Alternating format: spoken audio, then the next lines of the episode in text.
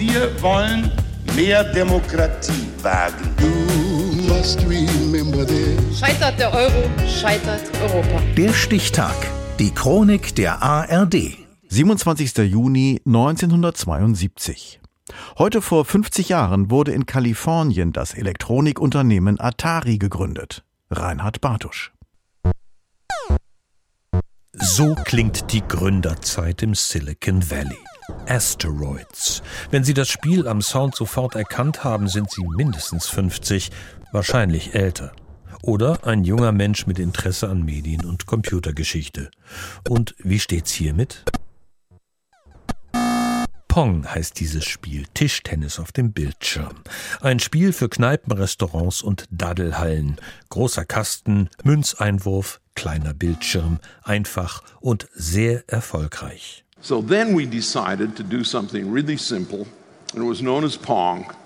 And it really took off. Die Atari-Gründer Nolan Bushnell und Ted Dabney hatten ihren Pong-Automat in einer Kneipe testweise aufgestellt. Kurz danach schon der erste Defekt durch einen übergelaufenen Münzbehälter. Mit Atari beginnt die goldene Ära der Videospiele.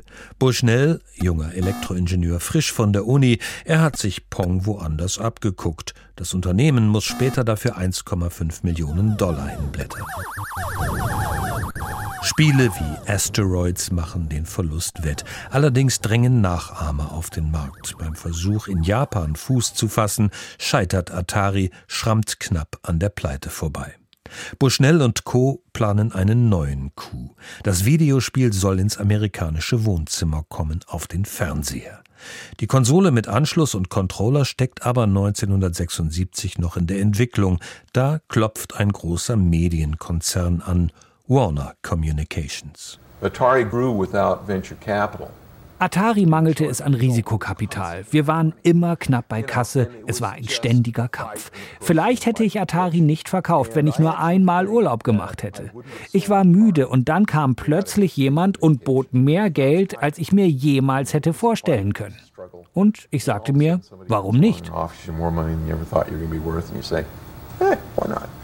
28 Millionen Dollar zahlt Warner für Atari, davon 15 an Nolan Bushnell, der sich sukzessive aus dem Unternehmen zurückzieht. Oh, Die Atari 2600 Heimkonsole wird nach mäßigem Start dann doch noch zum Renner, vor allem dank Space Invaders. Und dann geht es bergab mit Atari. 1983 kommt es zum Videogame Crash in den USA. Zu viele Konsolen, zu viele Spiele minderer Qualität sind auf dem Markt, die Lager überfüllt. Atari entsorgt unverkaufte Spiele heimlich auf einer Deponie in New Mexico. Und der Personal Computer wird zur ernsthaften Konkurrenz. Ein Geschäftsfeld, auf dem Atari bereits unterwegs ist, das aber nicht zu Warner passt. Warner verkauft 1984 an den Commodore-Gründer Jack Tramiel. In der US-Fernsehsendung The Computer Chronicles preist Tramiel den Atari ST an als Low-Cost-Konkurrenz zu IBM und Apple. To me, it's uh, everybody's competition, but specifically for the ST line. Uh, it is Apple today. Auf Dauer aber konnte Atari der Konkurrenz nicht standhalten. Was bleibt, ist der Sound von damals. Heute vor 50 Jahren gründeten Nolan Bushnell und Ted Dabney das Unternehmen Atari. Der Stichtag. Die Chronik von ARD und Deutschlandfunk Kultur. Produziert von Radio Bremen.